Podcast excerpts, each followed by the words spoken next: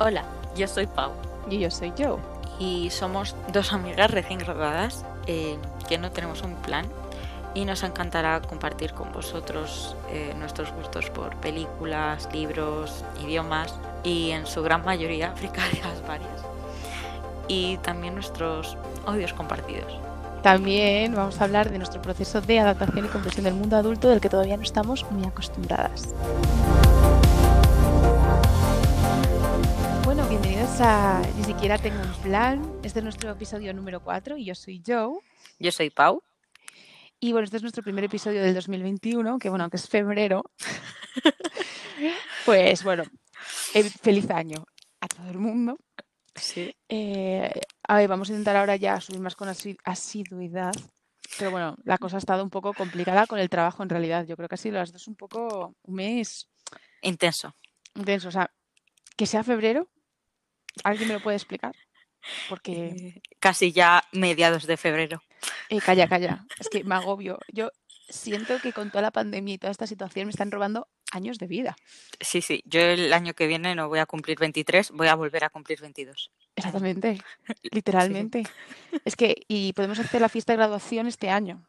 Sí, sí, Yo voto claro. por eso. Hacer Sí. como si fuese el 2020 con todo. Fiesta de graduación, aunque sea Sí. con mascarilla.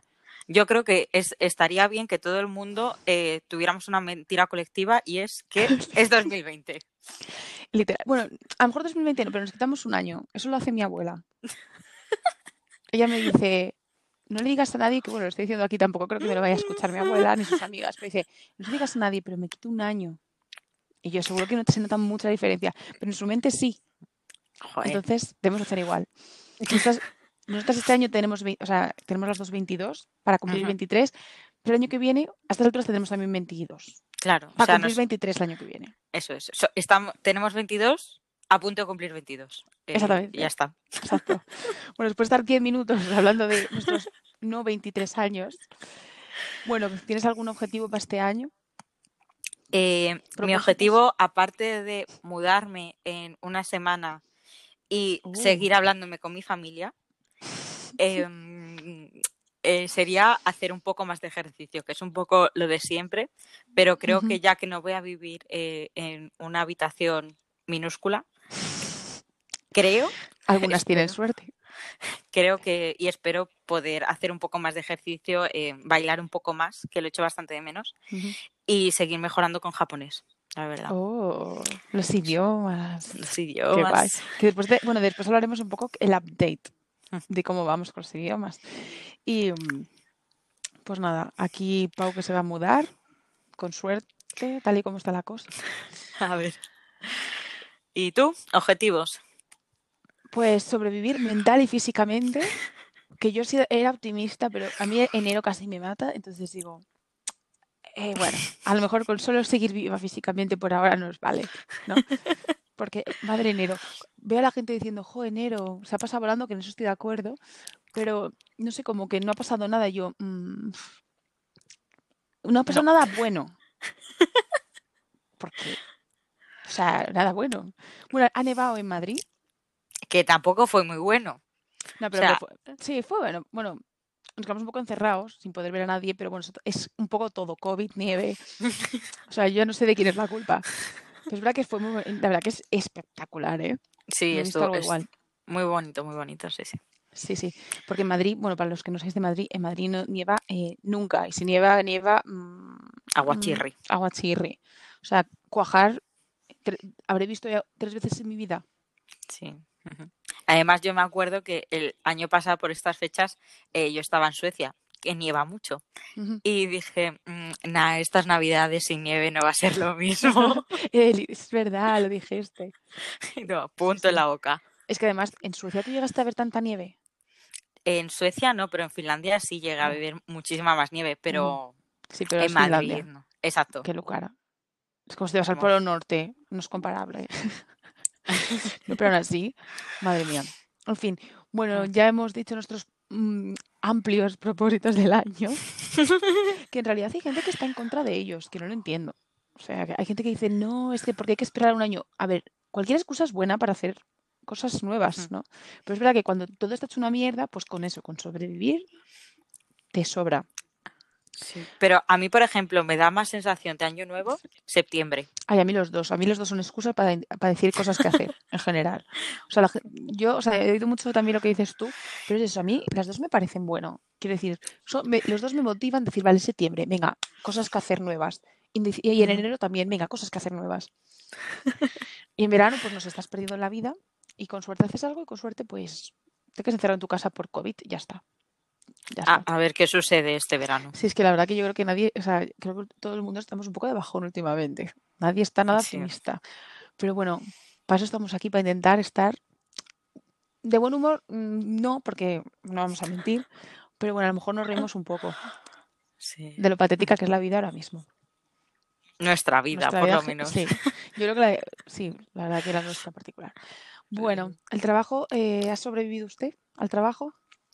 Yo he sobrevivido al trabajo mm, con grandes dificultades. Eh, o sea, em, no sé por qué han decidido que a mí me iba bien un trabajo de un, un rol mayor que el mío. O sea, yo soy junior porque acabo de salir de la universidad y me están dando trabajo de senior. Y luego me evalúan pues respecto al trabajo que saco de senior, Respecto al de Pero- gerente directamente ya. pero no soy senior. Entonces, eh, es ahí un, un tema complicado que estoy intentando hablar con mi manager porque, claro, mi manager está en plan, claro, es que te tengo que evaluar negativamente, entre comillas, porque no has eh, dado los resultados esperados de este documento. Y yo, ya, pero es que ese documento es para un senior, no para... Entonces, es un momento claro que yo no cobro tanto, Eh, bitch. Hay que puntualizar. Claro, o sea, ni cobro tanto ni sé tanto. O sea, es que literalmente llevo en el mundo laboral siete meses y me están dando trabajo que mis compañeros, o sea, para que os hagáis una idea, los demás compañeros que están haciendo lo equivalente a lo mío, eh, llevan a lo mejor 15 años trabajando para Microsoft, eh, otro es un doctor en física, entonces em, podéis comprender el que, frustración. que yo, que yo no entregue los resultados eh, es lo normal. O sea, entonces, yo por esa parte estoy muy tranquila, la verdad. Pero bueno, parece que esta semana va un poco mejor. Em, pero bueno, iré dando mi, update. Por, sí, porque aparte mi compañero pasa de mi culo. mm, entonces, pues eh, sí, el trabajo bien, bien. Por lo menos me pagan a final de mes, que es ya lo máximo Ya, bueno, en estos, en pedir. estos tiempos, la verdad que eso es un plus. La verdad, a veces uno dice, cobraré. Y dices, hombre, espero que sí, porque es. entonces no trabajo. O sea, en fin. Y bueno, pues mira, yo de trabajo, pues más de lo. Bueno, no es la misma situación que la tuya, pero hasta, los, hasta el toto. Pero no pasa nada. Pero los compañeros muy bien, la verdad, muy buena gente, pero menudo mes. O sea, en fin. Mucho estrés, mucho trabajo, muy pocos dormir.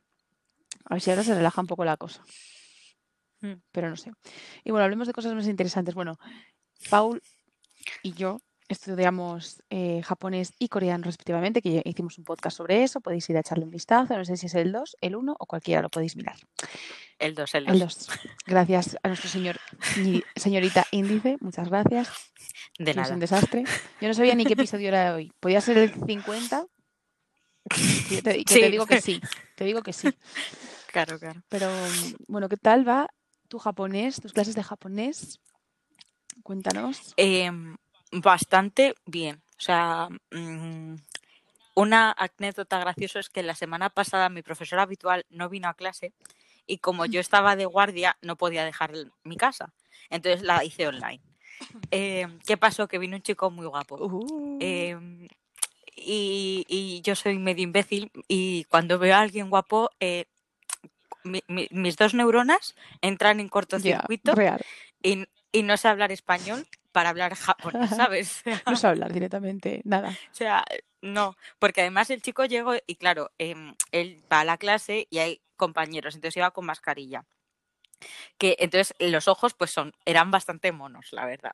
Pero yo digo, mira, la gente con Ya la verdad que mascarilla, son tiempos de engaño máximo, ¿eh? claro, no te puedes fiar. Pero ¿qué pasó? Que se bajó la mascarilla para beber agua. Y yo en ese momento hice, perdone, Y tú, ¿por qué usted excuse es me, ¿cómo se dice? ¿Cómo se dice? en- ¿Sabes? Excuse me en coreano. Pues, ¿y ¿cómo se dice? Excuse me. Sumimasen. Claro, O sea, guapísimo. Y, y nada, y me empezó a... Y, y entonces eh, hubo literalmente cinco minutos en los que yo no podía pensar nada, excepto qué guapo es, por favor. Eh, gracias a Dios que no estoy en la clase y no me está viendo lo roja que estoy. O sea, eh, eh, exagerado, que me tuve que quitar la chaqueta y todo. O sea, es que soy una pava. Bueno, eh, después, después, aquí nuestra amiga Pau se ríe de mí porque a mí estas cosas me dan también mucho corte. Que de hecho hace, hace menos de un mes que, que, le conté una historia. No hace falta dar detalles. ¿Tú sabes cuál te digo? Sí, sí. Y, ella riéndose de mí porque, claro, es como que tengo a veces 12 años, pero es que aquí la amiga parece que también. sí, pero es que, claro, ah, ¿no? no sé, es Sí, es, la verdad es que sí. que tenemos 22 años, pero mentalidad a veces de 13, ¿eh?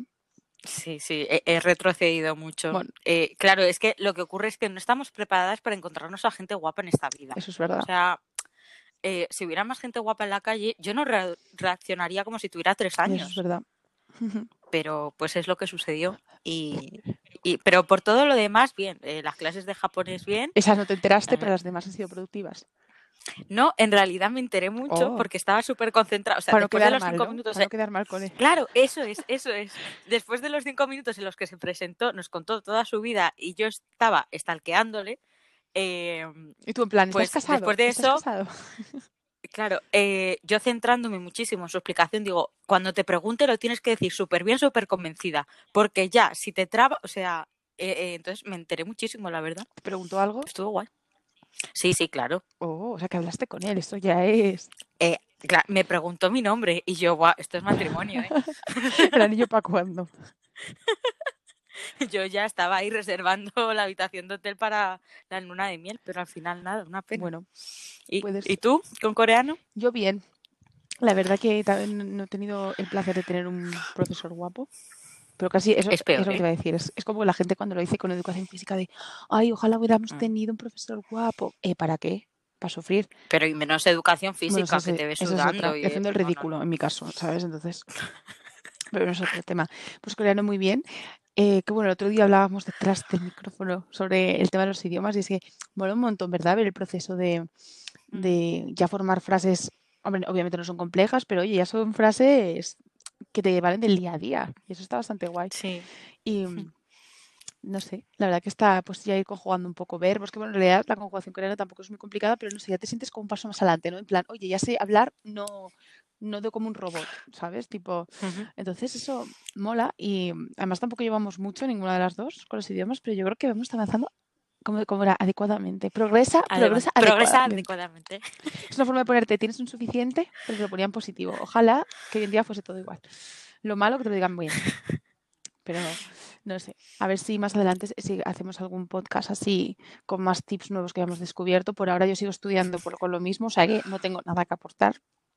No, Mm, Yo igual. Pero bueno, por ahora nos van bien, ¿eh? O sea que esos tips os pueden valer perfectamente porque si los seguimos usando es porque funcionan. Lo seguimos usando como si hubieran sido hace tres años. Ya, bueno, últimamente el tiempo es algo relativo.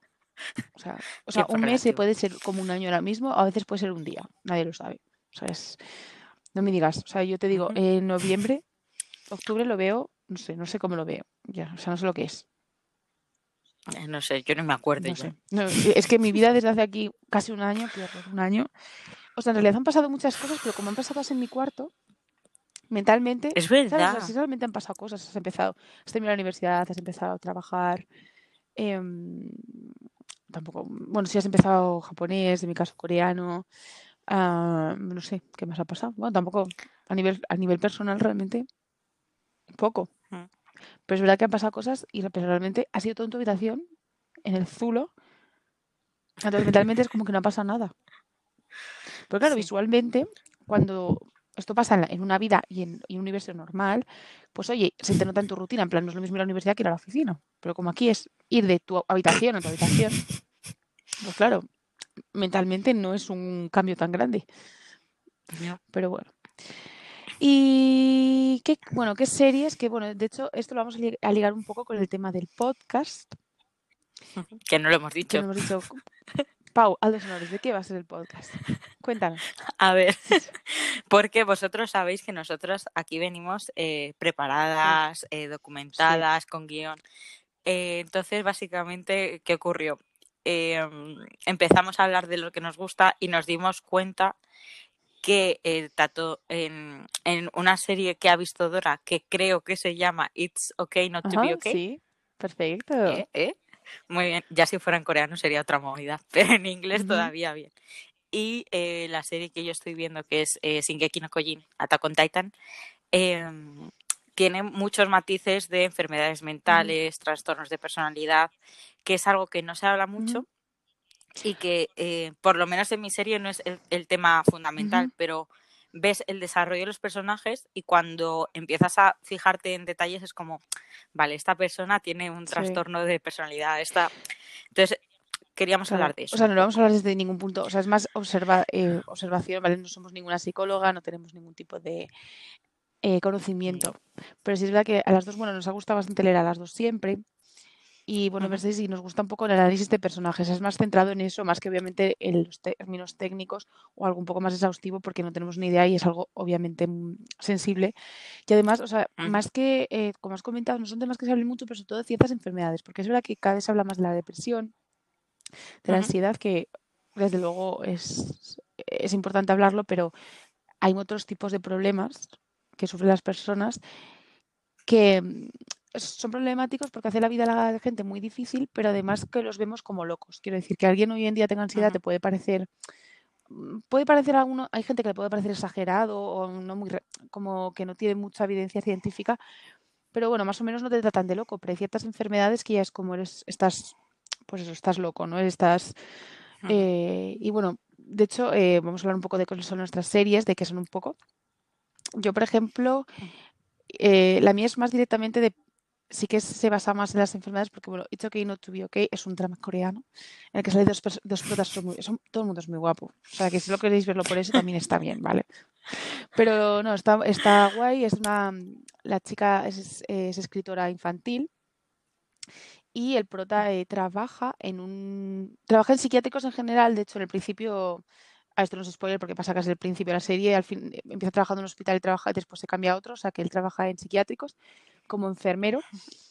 Y, el hermano del prota es, tiene um, autismo. Y bueno, es un poco la historia de cómo, eh, cómo han llegado a ser como son los personajes, el por qué, lo que hay detrás, como también un poco la importancia de la infancia, por cierto, que me parece también un tema muy interesante de cómo, cómo nos afecta. Y bueno, que de hecho muchos psicólogos dicen que es la etapa fundamental del ser humano.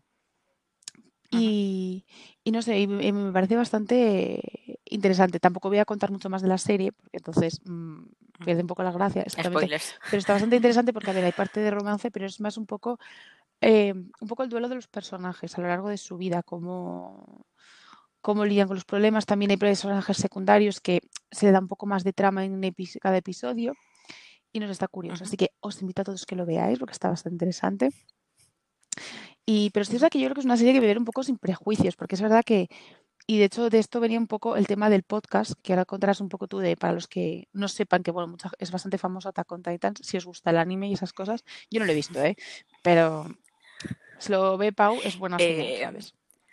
Vamos a ver, tengo que convencerte porque he convencido, desde el último podcast que grabamos, a mi madre y a mi padre están enganchados. Hostia. O sea, eh, yo creo que si mi padre y mi madre se han conseguido enganchar, todo el mundo en la faz de la Tierra se tiene que enganchar a Bueno, esto. haré un esfuerzo y si consigo ver algo, pues lo comentamos ya más con spoilers. Os avisamos uh -huh. que hay spoiler y lo comentamos más poco a poco. Pero por ahora, por ahora, eh, cada, yo estoy con lo, las series coreanas un poco loca. Uh -huh. Pero bueno, y de hecho, de aquí viene un poco eh, la idea del podcast, más que hablar de las enfermedades, como, como he dicho, que no somos expertas, es un poco eh, eh, que a veces juzgamos muy fácilmente a la gente. O sea, yo creo que es verdad que no, puede, no, podemos ser permisivos en la forma que nos tratan las personas. O sea, yo creo que también es importante, ¿no? Porque esto también pasa un poco con en las películas de es que tienes que aceptar todo de alguien a pesar de que te hagan la vida imposible. Tampoco es así, ¿no?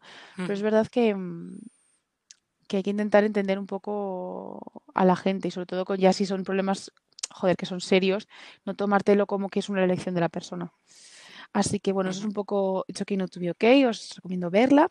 Y bueno, ahora analizaremos un poco lo que estamos eh, comentando, pero primero, Pau, cuéntanos de qué va Attack on Titans. Pues a ver, yo creo que esto lo he explicado muchas veces, pero eh, me encanta que me hagas esta pregunta.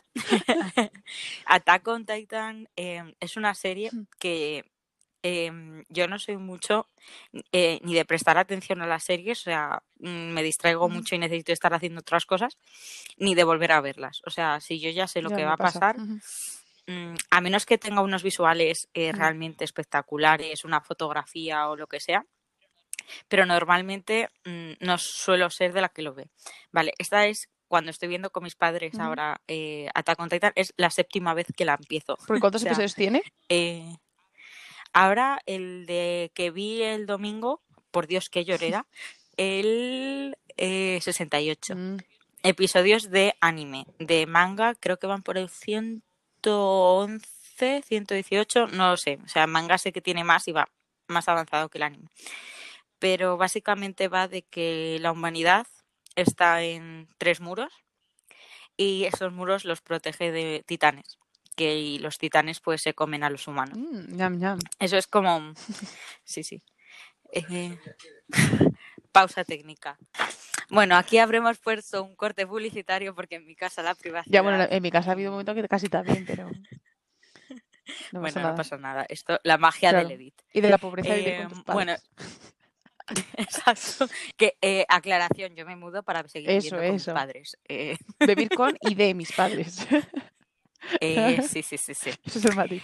Eh, ese es el matiz, correctísimo. Bueno, entonces, los titanes se comen a los humanos. ¿Qué ocurre? Esto es el primer episodio, es el piloto. Los titanes, después de 100 años, consiguen entrar en los Mm. muros. Y entonces ahí empiezan a pasar cosas. ¿Qué ocurre? Que las tramas de la primera temporada son tan diferentes a las tramas de la cuarta temporada eh, que parece, o sea, podrían ser dos series totalmente diferentes y no pasaría nada, pero la evolución de los personajes están, bajo mi punto de vista, sin ser psicóloga ni nada, ¿vale? Eh, está muy bien hecha porque todos los personajes son muy humanos. Hasta los que quieres que odies, eh, sin hacer ningún tipo de spoiler, en la segunda temporada se descubre, hay un twist. mm, plot twist. Eh, entonces descubres que alguien es muy malo, muy malo. Y entonces eh, le empiezas a odiar muchísimo porque además se había ganado tu confianza, eh, como que le apoyabas muchísimo y se descubre que es de los peores. Y ahora en la cuarta temporada se da la vuelta a todo. Entonces ya no sabes por qué lo odiabas, por, si era malo, si era bueno. Empiezas a entender por qué antes al, al que tú veías como bueno, ahora le empiezas a ver como malo. Empiezan. em, en la cuarta temporada te empieza a la cabeza a decir: es que no hay nadie ni bueno ni malo. O sea, cada uno lo hace por las Es situaciones que esa es la vida al estaban, final. exacto, por dónde nacieron, cómo les criaron y las ideas que tuvieron de niños. Mm. O sea, porque eso es lo clave. Y, y no sé, me parece que cada personaje, eh, obviamente, pues eh, si vives rodeado de titanes y te intentan comer, muy bien de la cabeza no están, ¿vale? Nu- Es que Nuestros Eso es, de hecho, bueno, lo que estás comentando tú es un poco la idea de, de lo que íbamos a comentar hoy en el podcast, porque estábamos hablando de esto el otro día un poco, ¿no? Eh, también relativo a un libro que hemos leído, que también lo comentaré después, pero es esta idea de que es muy fácil ser bueno en una vida cómoda como la nuestra, por ejemplo, ¿sabes? Y mm. ¿qué es lo que dices tú? Que al final, esto pasa también mucho cuando la gente ve historia, ¿no? O sea, cuando estudias historia, ¿no? Qué fácil es juzgar ciertos momentos históricos, cómo se han comportado las sociedades, cómo se comportaba la gente, pero claro, es muy fácil verlo con tus valores de ahora, con lo que has crecido, con lo que te han enseñado y desde una posición ya no privilegiada, pero cómoda, quiero decir. Yo no tengo que preocuparme de que mis hijos no coman, no tengo que preocuparme de que mañana puedan venir a arrestarme como en otros momentos de la historia. No tengo que preocuparme por nada así. Entonces, ¿qué mérito tiene que yo sea realmente buena persona? ¿Sabes? Que ver, que no tiene por qué tener mérito ni nada. Ni, ni tampoco quiero decir que sea buena persona, pero es lo que dices tú, que claro, eh, además yo creo que hoy en día con todos los con todos los problemas, o sea, em, el, toda la radi- el uy, ¿cómo se llama la palabra? Em, se está radicalizando, Radicalización. ra- se está radicalizando todo mucho a nivel político, que tampoco nos vamos a meter en ese tema, pero que da la sensación de que hoy en día todo el mundo es bueno o malo, y yo creo que hay veces que, pues eso, ya es una serie de anime, o, o por ejemplo también el libro, que este también se lo leyó, se lo leyó Pau, ¿verdad? El del absolutista, de John Boyd, el pacifista. ¿No, lo leíste tú? Pues lo recomiendo a todo el mundo. Mal. No. pues también es un libro que siempre le digo yo que es mi favorito porque pasa un poco esto, que es el personaje de, joder, el, a este nunca le llegas a amar. O sea, es un personaje normal. Es que es normal. Es un personaje que dices que pasa por cosas muy jodidas y hay momentos que dices, joder, ¿cómo haces esto? Pero realmente lo piensas y dices, tío, es que imagínate tú el dolor que tiene esta persona. Imagínate lo que está viviendo esta persona. ¿Cómo puedes tú juzgarle? ¿Está bien lo que ha hecho? No.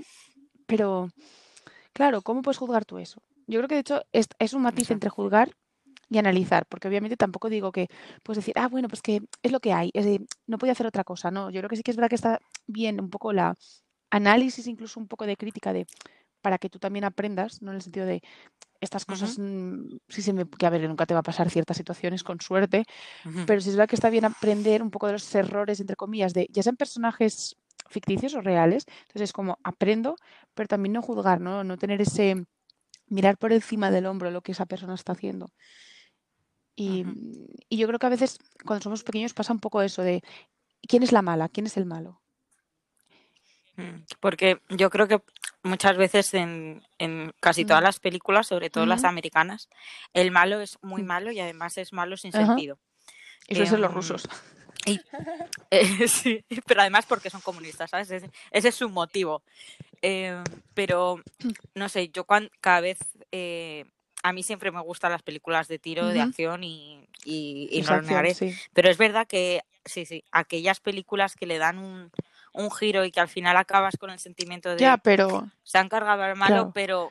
Sí, pero. Tenía claro, es que además muchas veces es conseguir de. ¿Quién es el malo? Y de hecho, muchas veces, incluso aunque alguno tú dices, joder, es que tenía razón y es como no es el malo. Pero realmente lo piensas y dices.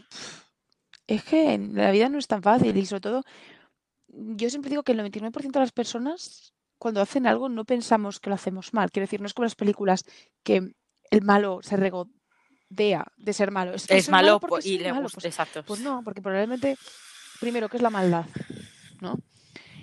Y em, que obviamente yo no creo que los, que los medios, que, los, eh, que el fin justifique los medios, que a ver, no siempre es esto, pero es verdad que hay veces que no es, pues no es todo blanco y negro, ¿no?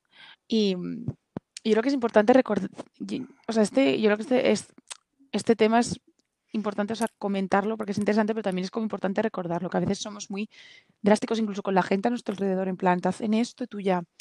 Que sí que es verdad que obviamente hay que encontrar equilibrio, porque no puedes dejar que todo el mundo te pisotee, ¿no? Pero hay que un poco... El... el punto medio, pero yo creo que no entiendo el por qué hay determinadas cosas que jamás deberías eh, mm, aceptar. totalmente. Por mucho que las personas comprendan. Y normalmente esas son las cosas que la gente solemos aceptar. Es decir, por ejemplo, eh, tu novio te pone los cuernos o tal. Eh, tú, puedes decidir perdonarle o lo que sea, pero no le puedes poner excusas. En el sentido de, no, es que estaba borracho. O a lo mejor sí no, que. es que no le había contestado. sí, no, o sea, yo creo que sí es verdad que la gente no hace las cosas muchas veces por hacerlas. A veces sí. Pero muchas veces es como, mira, eres persona, lo entiendo, oye, te ha pasado esto, o por esto, por esto, por esto, pero aún así, mm, o sea, puedo entender, a lo mejor sí que debes hacer el esfuerzo de perdonar, pero eso no significa que sigas con esa persona. Que se sube el punching de alguien. y ya me refiero, porque incluso los cuernos, pues muchas veces no es lo peor. Pero muchas veces, muchas a veces relaciones de abuso y muchas veces viene de eso, de es que claro, esta persona pobre lo está pasando mal, es que claro, no puedo dejar a esta persona en este momento. Y una cosa es apoyar a alguien, ir de la mano, y otra cosa es que te usen de punching ball, ¿sabes? Y de que tú... Eso es. Y mm, por mucho que... Y a lo mejor tienen razones para sufrir, pero no tienen razones para hacerte daño. Entonces yo creo que es encontrar un poco, ser un poco amable en el sentido de lo comprendo, pero no lo tengo por qué soportar, ¿sabes? Yo creo que es un poco la...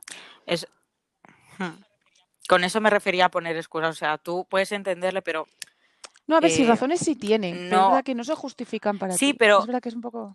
Sí, pero una cosa es eh, poner excusas para. No, lo que ha hecho eh, no pasa nada. O sea, sí que pasa. O sea, el, el problema no es eso. O sea, ocurre algo, se analiza y ya está. Sí, que el perdón al final. Claro que yo sí, o sea, es como si yo ahora tiro el vaso que tengo en mi mesa y digo, perdón, vale, el vaso sigue roto, ¿no? Un poco así. Claro, o sea, e, eso es, o sea, pues no es una excusa. O sea, a mí es que la gente que pone excusas es como, no, mira, aceptas tus Sí. actos, eh, ha pasado y obviamente las cosas suceden por cosas. O sea, toda causa tiene su efecto. Em, pero eso no es una excusa. O sea, quiero decir, ha Mm. pasado eh, y somos lo suficientemente adultos para comprender que el vaso se ha roto, que no lo has hecho con tu con Sí. toda la mala Sí, podemos buscar intención. juntos una solución, pero al final el, que paga el vaso eres tú que lo has roto. Eso es, En realidad un poco es una buena analogía es, en realidad. En plan, no me voy a enfadar, Eso es, vamos a intentar solucionarlo, buscar un vaso que sea igual, pero el que lo ha roto eres tú. O sea, el que lo tiene que pagar eres tú, sí, en realidad.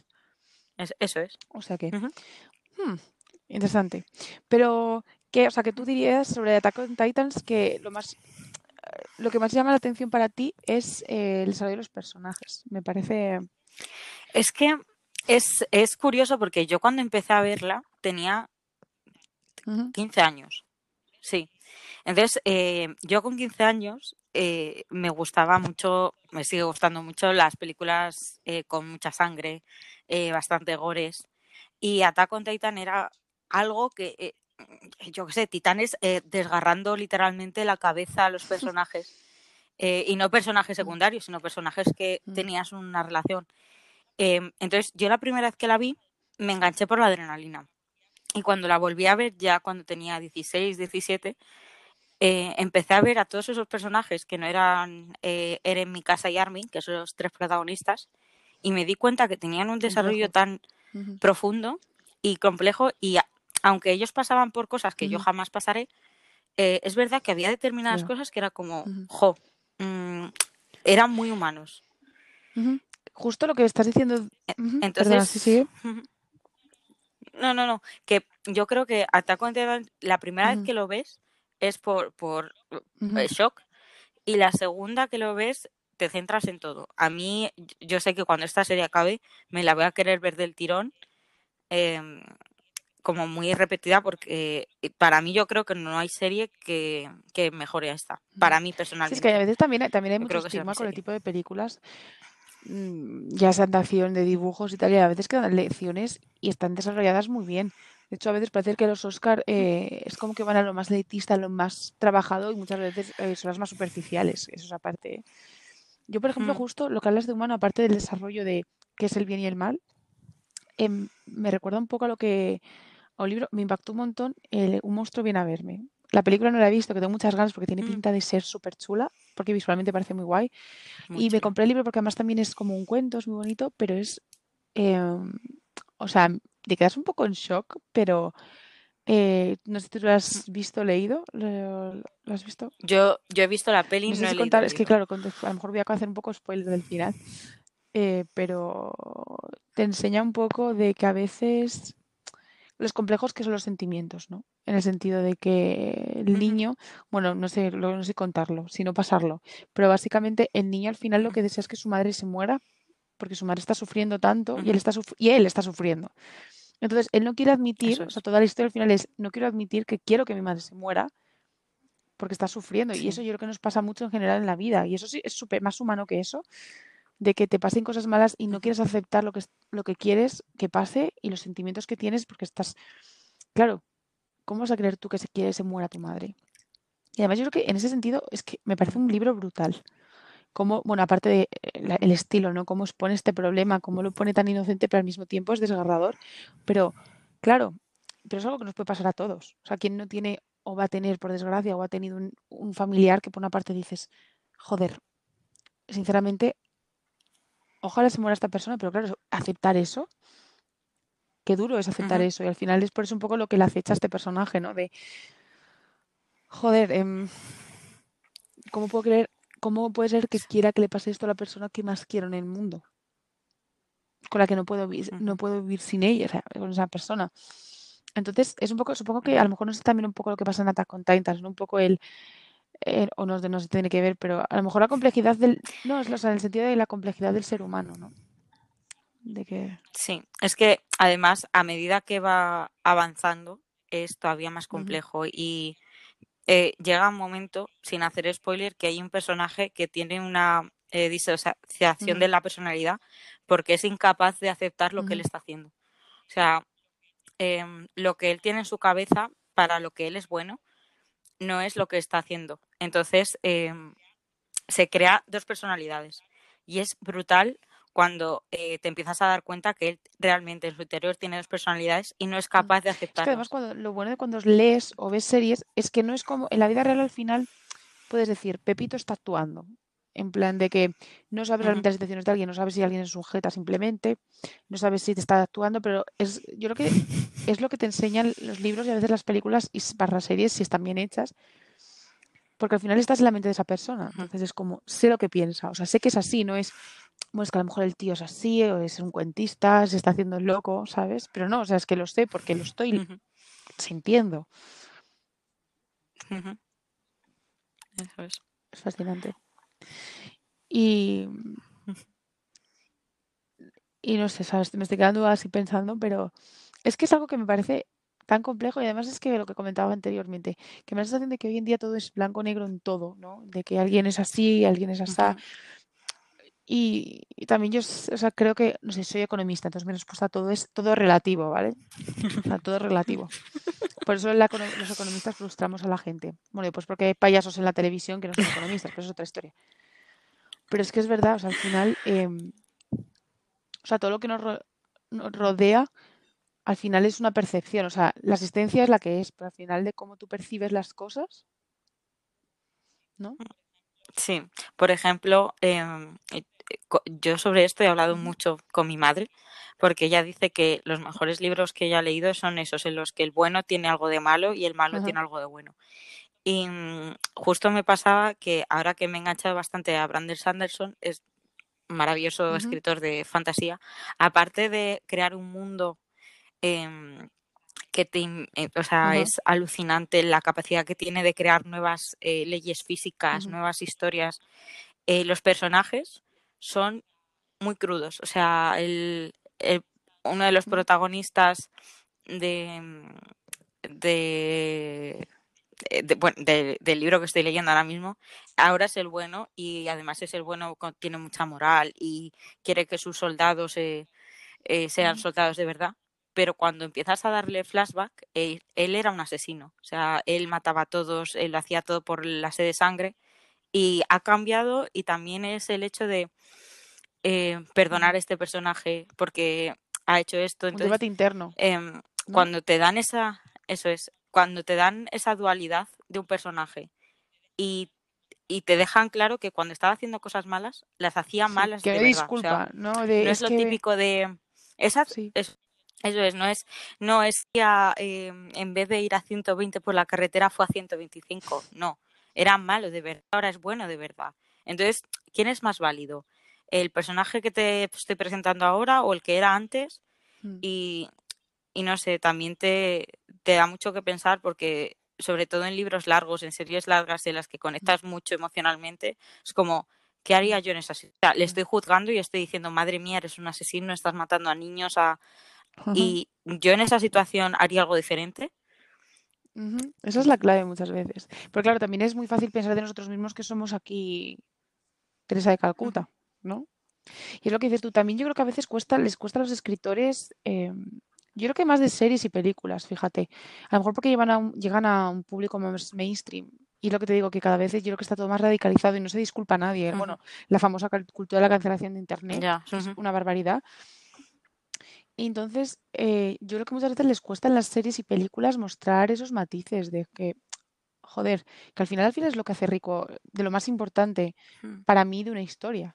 En plan, el desarrollo y la evolución de los personajes. Y a veces, incluso a mí me he encontrado a ver personajes de, incluso a veces lo hemos hablado de alguna serie o película de, jo, qué pesada es este personaje, es que es insoportable y tal. Y dices, ya, pero es que la gente es así. O sea, lo que no es, es que, o sea, quiero decir, es que la gente es así, somos así a veces. O sea, yo a veces después lo pienso de, joder, es que este personaje, no sé qué, no sé cuánto. Y a veces, muchas veces, los personajes realis- más realistas son los que parecen menos realistas, ujú, porque no estás acostumbrado a verlos. O sea, yo a veces leo personajes que son como, muy, pues, pues eso, que son, pues a veces son pesados, a veces son muy insistentes, a veces son patéticos, o sea, suena un poco mal, pero es como, ¿qué arrastras esta persona? Pero dices, es que esto, esta es la vida real.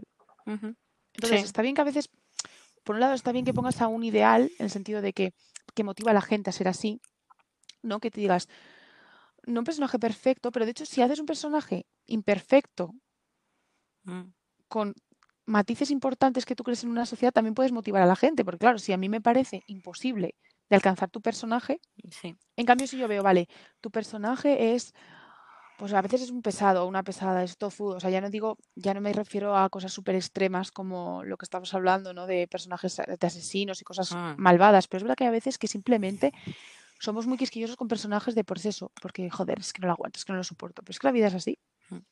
Pero también a mí lo que me he dado cuenta es que hay eh, autores, escritores, eh, yo qué sé, de todo, eh, que le cogen tanto cariño a un personaje que son incapaces de ponerle en una situación donde ellos hagan algo mal. O sea, eh, les cogen tanto cariño que aunque Sí. eh, tenga, estén en una situación... Pero tú crees que es cariño o es un poco hacia el público, en plan, es que no puedo joder este personaje. Porque claro, y eso te ha pasado, nos ha pasado de ver un personaje de, joder, se han cargado este personaje eh, por hacer esto, pero realmente es como, joder, es que ahora que lo estoy pensando, también es que son humanos. No, a mí me pasa, Entonces, es que mm, por lo, yo consumo mucho anime, yo ya ge- gente humana veo poca. Es Entre que como estoy yo, confinada y tal, pues no. como yo con los asiáticos. Yo ya, si no veo asiáticos, digo, ¿qué está pasando? Pero, em, por ejemplo, en. Naruto hay un personaje que se llama Sasuke, em, que esto no es spoiler, pero él hace cosas muy malas. O sea, son cosas que realmente él, porque se ha sumido en la oscuridad, y, y el, y el autor le tiene tanto cariño que es como todo el rato le intenta eh, justificar. Es como, no. Y además eh, se nota que no lo hace por la gente porque la gente está en plan de, eh, amigo, o sea, Stop. hay, hay una gran mayoría que es como, no, es que es Sasuke, Sasuke, que es como también Mm, pensar un poco, o sea. También es lo que pasa un poco en la vida con la gente. ¿No te ha pasado que siempre hay una persona, ya puede ser en clase, puede ser en tu vida, o el novio de una amiga, o sí, alguien, siempre que es como que la gente siempre intenta disculpar y le pasa lo contrario, que hay gente que nunca queremos ver su lado bueno. eso es, sí, sí, sí, sí, pues eh, tal cual, que aunque hagan cosas malas es como, vale, vamos a ver, ya te he dado 20.000 oportunidades, eh, la has cagado, ya está, move on, pero es verdad que, que la gente eh, cogemos manías y adoramos a gente Sí, de sí. una forma muy extraña. Y en la Eh, vida real, ¿eh? O sea, al final es totalmente refleja nuestra actitud hacia el mundo, Mm. que a veces, y no es justa. De hecho, la gente dice mucho de dar segundas oportunidades. Y yo siempre digo, realmente, más que segundas oportunidades, debemos dar primeras. O sea, ¿cuántas veces nos cerramos a gente, ¿no? Eh, de, a veces de pues, tener relaciones de amistad o de lo que sea, eh, porque también, no sé, porque estás tan empecinado en lo que ya tienes. Por ejemplo, tuve que hacer una redacción para el TOEFL que me parece curioso, que hablaba un poco de, el tema era un poco pues, los típicos temas, coñazo, ¿no? Tipo de, bueno, coñazo a mí me parecen medio interesantes, pero que son como muy basic a primeras, ¿no? Dice, era el tema era, ¿debemos mantener nuestras antiguas amistades o, hacer nuevas, ¿no? O, o centrarnos más en hacer nuevas. Y es como, primero, no es excluyente, evidentemente, pero segundo, hay que saber dejar ir a la gente y dar oportunidades a nueva, porque a veces, al final, además, todas las antiguas amistades en algún momento han sido nuevas, ¿no? Pues esto es un poco lo mismo, ¿no? Al final es, eh, vale, es tu personaje favorito, entiendo que es, además, joder, es el protagonista, es, es un símbolo, y, hay- y realmente, pues eso, no hay dónde por- llega un punto que no hay por dónde cogerlo. Exacto. Pero, Ya, y hay a veces es como, exprimido. Claro, puedes quedarte con lo bueno. A lo mejor no tienes que dejarlo en tu cabeza como esta persona ha sido, esta persona, este personaje, esta ideología que has tenido. O sea, es que esto se aplica a un montón de cosas. Vale, esto ha sido importante para mí, ha tenido un buen impacto en mi vida, pero es hora de dejarlo ir, ¿no? Eh, ya sea, pues yo creo que también es que también nos obligamos mucho a, a ver qué siento por esta persona, este personaje, en plan, ¿le odio o lo amo? Pues a lo mejor no tienes por qué tener como una a lo mejor no tienes que sentir nada en ese sentido, o sea, sentir vas a sentir, pero a lo mejor no tienes que clasificar ese sentimiento de, vale, ahora me caes bien, vale, no, ahora mal, ahora te odio, ahora te amo. Entonces, es encontrar un poco el punto de, bueno, sentir vas a sentir porque es un ser humano, es imposible no sentir, pero no tener que catalogarlo, ¿no? Ujú. No sé. También mm, respecto a nuevas amistades, viejas amistades, eh, creo que es necesario que dejes ir a esas viejas amistades que ya no te aportan o es que habéis O crecido te dañan, sí, o bueno, habéis crecido en, en, eh, eh, paralelamente, pero llega un momento en el que, bueno, pues, pues eh, no podéis seguir de la mano y, y no pasa nada. O sea, no tiene por qué haber nada súper, una pelea, un engaño, un- Simplemente, pues, pues eh, cuando erais pequeños eh, teníais muchas cosas en común, eh, os entendíais y ahora no, y no pasa nada. Y también, em, no sé, yo lo veo como que las nuevas amistades es una oportunidad de tener una amistad a muy largo, pero tampoco significa que por tener nuevas amistades descuides las antiguas. Exactamente. Que también es un poco lo que ocurre, sobre todo al principio. Cuando, por ejemplo, tienes un novio Con nuevo las parejas, y de repente, sí, eso es. Eh, de repente es tu mundo y él es lo más importante y todo súper nuevo y te olvidas un poco de lo que ya tenías, que también era alucinante. Entonces, em, tener ese equilibrio como que es difícil. Sí, pero es verdad, sí, bueno, totalmente lo que dices tú, que no puedes descuidar a la gente. Eso es, o sea, a mí es que eso me parece como algo muy básico, ¿no? O sea, me parece algo como... mucha gente como que no lo tiene claro, pero me parece muy básico. es verdad que lo que a veces cuesta es dejar ir a la gente. A mí es lo que personalmente a mí me cuesta más. Y bueno, yo creo que, claro, o sea, ya sea una pareja, ya sea un amigo, ya sea, mm. pues eso, una idea o una forma de ver la vida. Claro, nos encariñamos a algo tanto mm. que es como, no quieres dejarlo ir y a veces es como, no tienes que odiarlo. O sea, muchas veces lo que dices tú, ¿por qué tiene que haber una gran pelea? ¿Por qué tengo que odiar a alguien? No, tienes que dejarlo ir. De hecho, muchas veces es mejor dejarlo ir cuando las cosas todavía están bien. Eso es. No, cuando a ver bien, no digo que os, llevéis perfectamente, o sea, no vas a dejar de ser amigo de alguien si vas bien. Pero hay veces que, que ya se nota que algo no da para más y hay que saber decir. Bueno, pues ya, ya está. Hay una canción muy bonita de, de Birdie que me encanta, que se llama Let It All Go, que tiene unos años, y habla un poco de esto, de no supimos dejarlo, no, supimos dejarlo de, Let It Go, ¿sabes? sí, y, es un poco así la vida. Pero también es que las personas vemos lo que queremos ver, ¿no? Sí. Y además por, por eso siempre a posteriori de, es que es que claro, es que esto era así tal tal y no es que no lo supieras antes, sino que no querías verlo antes. Eso es. Ah, em, yo por ejemplo eh, con la primera ruptura que tuve, eh, yo era como joder, o sea, yo mm, me lo veía venir, pero realmente no lo quería ver. O sea, era como, no, ¿no? Y semanas después yo estaba pensando, joder, pero si nos iba todo súper bien, no sé qué. Y ahora, eh, cinco años más tarde, yo no sé sí que cómo... el tiempo, ¿eh? Qué mayores. Sí, amiga, sí. Madre mía. Yo, cinco años más tarde, em, yo no entendía cómo aguanté dos semanas en esa relación. O sea, cosas que yo daba por normales, cosas que no quería escuchar comentarios. Eh... Sí, porque además después también tú te das cuenta que esas cosas tampoco las contabas a nadie. No, exacto. si no las contabas a nadie es porque tú sabías que no eran, que alguien te iba a decir, tío.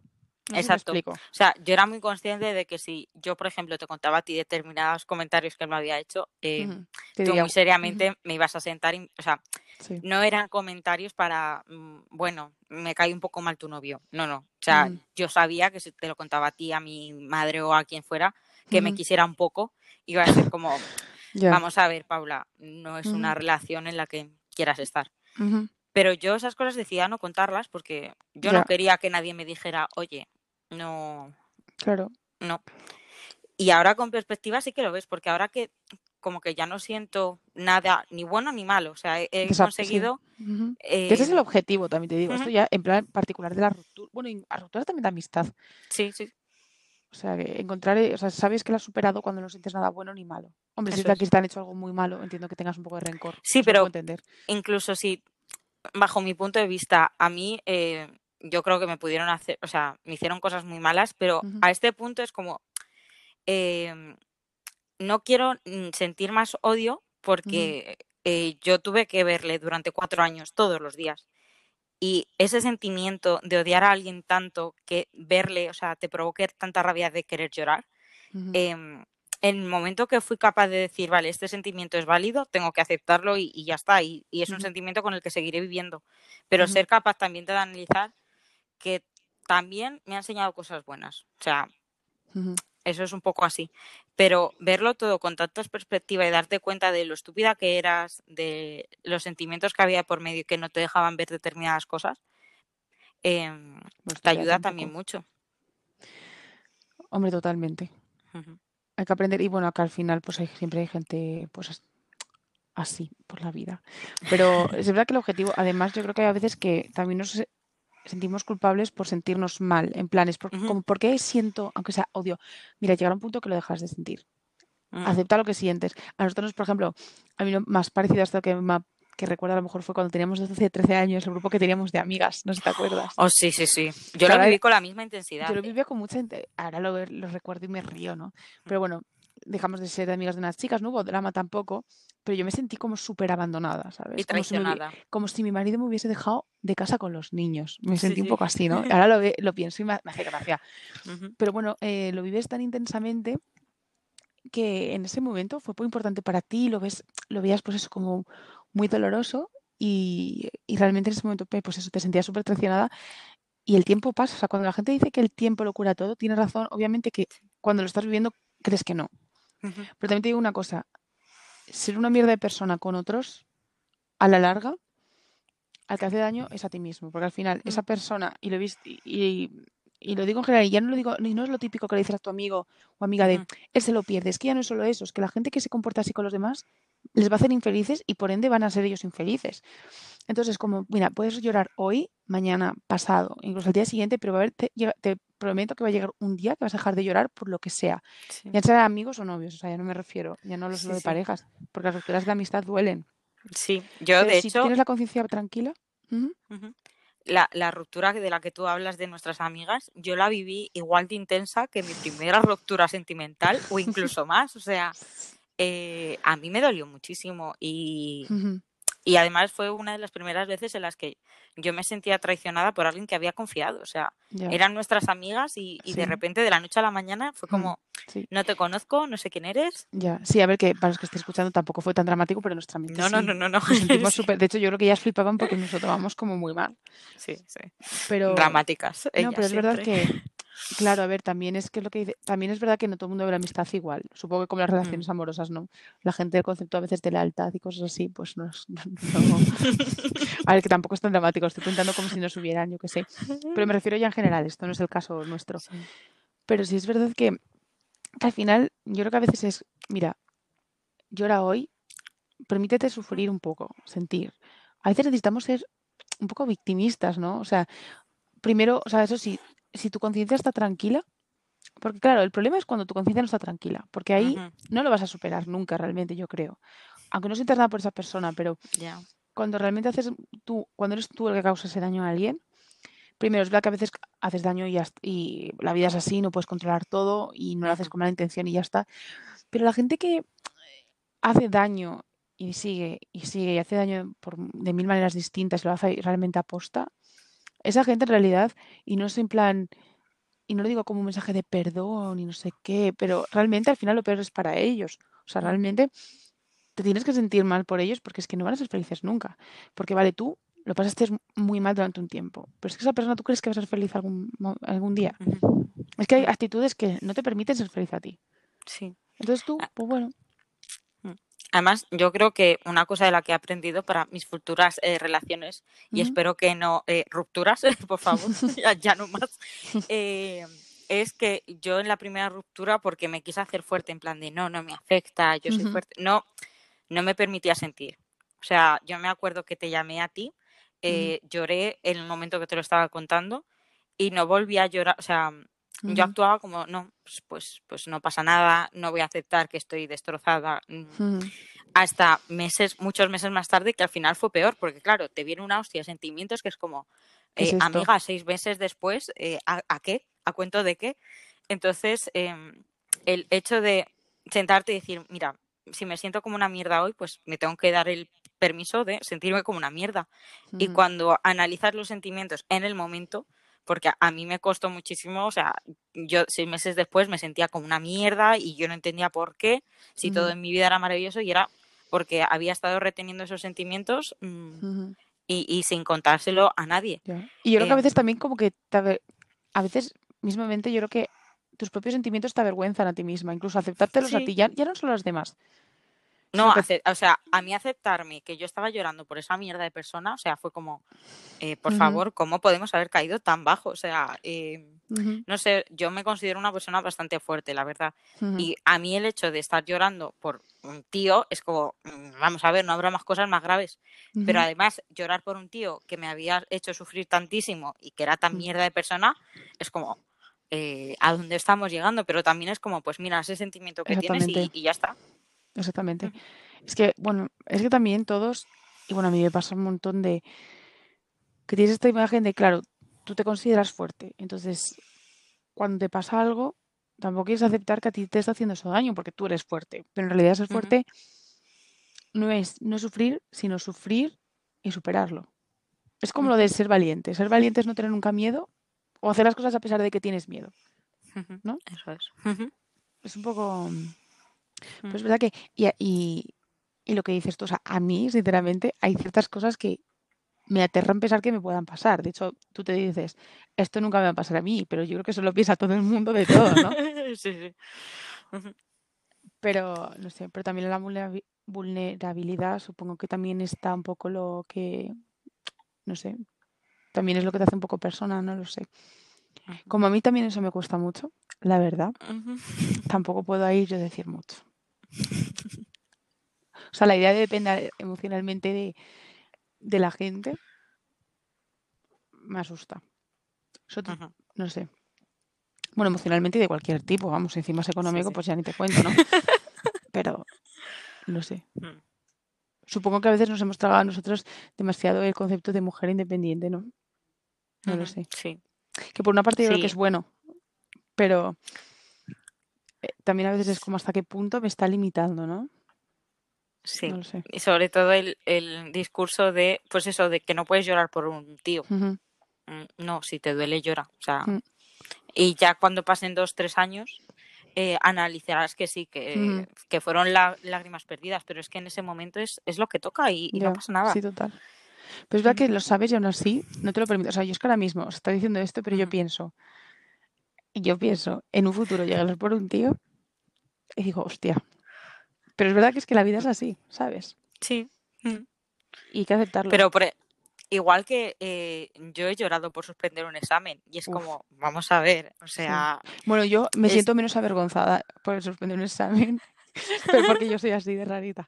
Pero es verdad que sí, a veces lloras por No. tonterías, pero eso es. sí, pero sabes que es Eh, distinto porque por un examen te puede dar vergüenza en plan, ¿qué estoy haciendo con mi vida? ¿Sabes? Llorar por esto.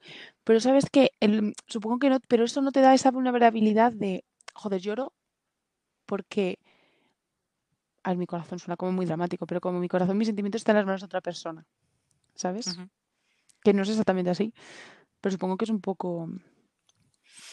Mm, sí, no sé, o sea, yo realmente analizando ruptura, no sé si lloraba porque echaba de menos a la persona, si porque em, sentía que no había sido suficiente o, o por qué. Es que, bueno, las relaciones también yo creo que hay un poco a veces de tema de autoestima muy grande, ¿no? Me da la sensación de que, mm, por lo que yo he visto en la gente, porque yo relaciones poco, de pocos, poco sé y poco he vivido.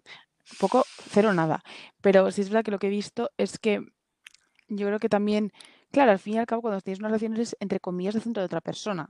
Entre comillas, ¿no?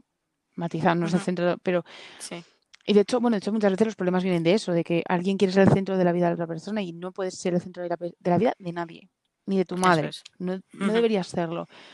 Pero claro, de repente, yo creo que te ves como odulada, sería a lo mejor un poco la palabra. No odulada, pero claro, alguien te presta más atención de lo normal. Mm. Sí, Y, y también yo creo que, claro, de repente, y si encima, esa persona, de hecho muchas veces supongo que esa persona es la que te da la seguridad y la que te la quita, ¿no? Es la, Eso es la que o tiene más potencia de que te sientes mejor que en, en plan, diosa divina, inteligente, lo mejor, pero al mismo tiempo tiene el poder esa persona de hacerte sentirte lo contrario, ¿no? sí, pero también es un poco con, con amistades. A, También. a mí me ha pasado recientemente que hay veces que te das cuenta que esa amistad ya no quiere quedar contigo y, y es como, es que no soy lo suficientemente interesante Ajá, como sus nuevos amigos. exactamente. eh, porque no hablo, o sea, no sé tanto de política como, o no sé tanto de este tema, le he dejado de interesar. ujú. Entonces, cuando algo acaba, Es difícil. siempre tienes como la sensación de que ha sido tu culpa. Por lo menos, por lo menos yo. Luego hay otra gente que es como, no, yo soy perfecta y. Ya, Pero yo sí que me responsabilizo mucho y, y es como, jolín, ha sido mi culpa, eh, cómo lo puedo arreglar, cómo no sé qué. Y hay veces que es darte cuenta que, oye, que no ha sido tu culpa, ha sido porque sois diferentes Ujú. y que eh, no todo encaja con todo. Sí. Entonces, pues lo asumes. Ya, es que las amistades, o sea, eh, es verdad que normalmente esto se habla más de las relaciones, pero es verdad que las amistades, también es que yo creo que depende de cómo vivas la amistad. O sea, es que yo la amistad lo, lo para mí es como muy valioso. Entonces me cuesta cuando hay gente que no lo es tan valioso como para mí. Entonces también eso, aparte, aparte de lo que dices tú de inseguridad, de eso también yo creo que el problema de cuando la ruptura está con nuestras amigas en su momento, yo creo que también fue un poco lo que a mí me pasó del dolor de lo que dices tú de, joder, ¿qué problema hay conmigo? Que porque no soy lo suficientemente guay, no hago los tal. Y, y, lo que dices, o sea, yo además justo lo que dices tú, con parejas no lo he vivido, pero lo he vivido con amistades. Y para mí, claro, es que a mí, para mí la amistad es casi, a ver, no todas mis amistades, porque hay distintos tipos de amistades, pero yo la amistad, si realmente es muy buena, es como de la familia. No sé, es como, para mí es la amistad es muy sagrada, entonces a veces cuesta entender que la gente no lo, no lo ve así. Sí. ¿no? Y entonces, pues ahí también te llevas pues tortazos, obviamente. sí. Pero, no sé, es lo que dices tú, que encima te hacéis sentir... A ver, es que al final todo el mundo a tu alrededor tiene, todo el mundo que te importa tiene poder sobre ti, yo creo, ¿no? O sea, las opiniones de gente que no te conoce realmente, hombre, pues no está, no mola que la gente piense mal de ti, pero mm, pero que no dejas que te afecte tanto, por lo menos. es que claro, porque si te conocen es como que, joder, es que tienen argumentos, eso ¿sabes? Eso es. Eso porque claro, si al final alguien te dice, no, es que tú eres, yo qué sé, antipática, bueno, es que eso es verdad, pero es que tú eres, yo sé, no, no sé. Eh, no sé, que por ejemplo, eres muy sosa porque ah, sí, o lo que sea. O eres, sí, sí. Bueno, es que esa es otra. Encima también la gente vive mucho con cajas, entonces la gente le encanta generalizar, dar por hecho, entonces mm. que la gente que más te conozca, que sabe que no eres de X manera, te digan X cosa. De hecho, siempre, al final, que más te puede hacer daño es el que mejor te conoce, porque sabe dónde te puede hacer daño. En plan, ¿cuál es tu mayor inseguridad? Sabe dónde. Entonces, obviamente, al final la gente que más te conoce más, bueno, no sé si querer, porque no sé si te quiere, pero la que más quieres tú es la que más te puede hacer daño a ti. Sí, sí, pero eso pasa a veces, no sé, peleas con tu madre o tal, mm. que estáis muy enfadados y decís algo que en cuanto lo dices, dices, mierda, sí, sí. la he cagado, o sea, y eso ocurre porque conoces muy bien a esa persona y sabes dónde apuntar eh, para tener el mayor daño posible. Porque si yo ahora me enfado con un compañero del trabajo, pues le puedo llamar imbécil, pero es un insulto muy generalizado. ahora, si me enfado contigo, puedo ir mucho más al específico y... Ya es que, es lo que dices tú, es que, bueno, esto es como cuando insultas a la gente, muchas veces decir hijo de puta, eh, tal, eh, gilipollas, eso en realidad qué dolor tiene, o sea, qué causa o sea, a mí me puede insultar más que alguien me diga estúpida. Sí. Que que me llamen puta. Así te lo digo. ¿Sabes? O sea, muchas veces. Eh, o ni siquiera tiene que ser ni, un mínimo insulto. O sea, muchas veces te pueden decir una frase que te deje muerto. Y no es un insulto. De hecho, la gente que se pone en plan, ¿qué me has dicho qué? Y es como, mira, tu orgullo. Pues muy bien. Hombre, yo entiendo que no te gusta que te insulten, ¿no? Pero al final, esos insultos no son nada. Son vacíos. O sea, Están vacíos. Es vacío, que es entonces, eh, o por, y además pues para nosotras que lo de, bueno, eso es otro, no voy a meterme en otros temas, pero que eh, exactamente, o sea, yo me acuerdo que estaba en clase y un profesor, hubo un compañero que estaba pasando bastante, no se me acuerdo exactamente la situación, pero estaba pasando la clase, se puso así un poco plan chulito, no con el profesor, pero como actitud, o sea, era un buen alumno, y no sé, se puso en plan manote ese día, pasando un poco tal.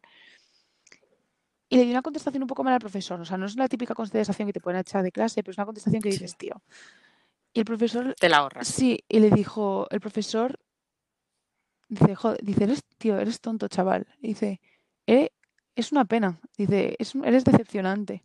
Y le dijo ahí, no le dijo, em, le dijo ahí unas frases de, eh, ¿qué haces con tu vida? O sea, eres una decepción, podría ser mucho y no eres nada. Que me acuerdo yo que una amiga y yo nos quedamos con una cara de, what the fuck, o sea a mí me dicen algo así y me destruyen. O sea, no te tienen que echar ni hablar mal ni nada. Bueno, le dijo tonto, pero... Ni gritar. No, no, pero le dejó... O sea, a mí un profesor, que además es un profesor que era, pues un tío, no sé, era un tío interesante, bastante culto, que, que le respeta, ¿sabes? Respeta lo que dices. O sea, a mí un profesor que me parece un imbécil, pues me, me, puede decir misa, ¿sabes? Me puedes decir lo que quieras. Pero claro, a un profesor que respetas y tienes en estima que te diga algo así, dices, joder, madre, o sea, a mí me hunde. O sea, yo, a mí este tío me dice eso y me hunde. Sí, sí. Pero bueno, eh, ¿cómo hemos desvariado? Muchísimo. o sea, ¿cómo un profesor te puede hundir? Pasando por Pero bueno, eh, desarrollo de personajes. sí. Bueno, ese es el, eh, se supone que es la idea del podcast, pero es obviamente nosotras divagando, recomendando que veáis Attack on Titans Por favor. y It's Okay Not to Be Okay. Bueno, también It's Okay Not to Be Okay tienes que estar en el mood, eso también es verdad. A lo mejor on Titans no, no lo he visto, no lo sé, pero la otra sí que tienes que estar un poco en el mood. Porque eso ti- tiene una música, Pau, tiene una música preciosa. Una estética, pero bueno, eso es otro tema. Y nada. Yo creo que, no sé si nos queda, ¿a ti te queda algo por añadir de lo que me está comentando? Es que podríamos estar horas en Mm, realidad. No. Es que sí, sí, o sea, yo he hecho mucho de menos nuestras conversaciones a las 3 de la mañana en el parque. Es que esa es otra, es que nos han No. privado de nuestra libertad. Porque claro, parece que todo el mundo a partir de las 12 lo único que hace es emborracharse. Iba a decir otras cosas. Que, que, que, que 12, las 10 en casita, amiga. Madre A las 10 a casita. Es Ya, yo decía a mi padre, tú estarás contento, ¿no? Porque mi padre siempre bromea. Al que yo tampoco sal- no somos de- es verdad que nosotros no somos de salir hasta muy tarde de fiesta. Bueno, Paula, Pau más que yo. Sí. Pero, Ah, eh, pero, pero es verdad que eh, nosotros tenemos cenas hasta las 3 de la noche. sí. Es que sin exagerar. O sea, estamos en el coche No, no, no, no. y claro, mm, pues nos, han- nos han jodido el negocio. Porque son las charlas, yo no sé si es por el cansancio, si es por qué, pero son las charlas más interesantes, Sí, ¿verdad? sí, sí. Pero bueno, la vida. Pues nada, ahora las compartimos en los podcasts, Claro. acortándolas a una hora en vez de ocho, pero Sí. No, literal, a veces nos metemos en el coche a las 11 de la noche, porque claro, los restaurantes cierran, porque hay gente que quiere dormir. dormir. De hecho, mi madre cuando llegamos a la casa dice, ¿pero dónde habéis estado? Digo, pues cenando. Dice, pero sí, es, es- son las 3 de la mañana, no hay nada cerrado. Y no hay nada abierto. Sí, sí. Pero, pero bueno, mi madre por lo menos me cree, la verdad, con, con razón, pero A mí también, yo soy bastante sincera, o sea, si vengo de fiesta digo, pues vengo de fiesta, claro, y si vengo del coche de Joe de hablar eh, tres horas sobre mm, la muerte, mm, pues literal. también. Pues bueno, la muerte, podemos hablar de eso en otro episodio. Bueno, a lo mejor me da un patatus porque me angustia, pero podemos hablar de eso en otro episodio. En fin, Hablemos de cosas un poco más alegres. sí, es verdad, es verdad que en medio de una pandemia sanitaria, bueno, sanitaria no hay otro tipo de pandemia, no, ¿no? no. Jaja. Eh, pero, pero es verdad que a lo mejor no es la mejor época para ser pesimista respecto a la vida. No, no, no, no. Bueno, no, vamos a no. ser inmortales. Es- es- Gente, vamos a ser inmortales. Así que, vamos a ser como los de Crepúsculo. uf, no, no, paso me muero. Paso me muero. No, gracias. Imagínate como Vela, tener ahí un hijo vampiro que te chupa la sangre de, de- de- No vamos a hablar de eso. O sea, otro día analizamos Crepúsculo si queréis. Las dos somos muy haters. Sí, la verdad que es que no somos así nada que. fans. eh, No somos fans, pero las no hemos sé, visto. ¿Te acuerdas que nos echaron de, de la clase en Halloween? Que la pusieron en nuestro colegio y nos estábamos riendo tanto y burlándonos tanto que nos echaron Sí, la verdad que es que de la es una se- clase. o sea, hay Es gente que, que lo recuerda con cariño. Yo es que nunca he visto el cariño a esa película. O sea, yo, yo mira que Yo a mí me gustan las porquerías, pero es que Crepúsculo. uf. Y la comparaban, la comparaban con Harry Potter en su momento. En plan, decían, llegó a ver el fandom ser más potente que Harry Potter. Y yo creo que todo el mundo ahora mismo dirá, eh, Who? Who? Pero bueno, pues nada. Esto es todo por hoy. descansen, no trabajen mucho, pero cobren lo máximo posible. Es difícil, lo sé, pero inténtenlo. Y nos vemos la semana que viene. Ahora sí, que empieza la, eh, nuestra, bueno, nuestra primera temporada ha sido de tres episodios, pues empieza nuestra segunda temporada, se puede decir. La temporada 2021 está abierta y vamos a intentar subir con bastante ritmo, que además nos apetece, yo creo que a las dos. Sí. Y diga algo usted más, despídase. Pues, pues nada, que, que un placer que nos escuchéis desvariar. Eh, um, os esperamos la semana que viene. Y, y nada, pues, pues, pues nada más. Hasta luego.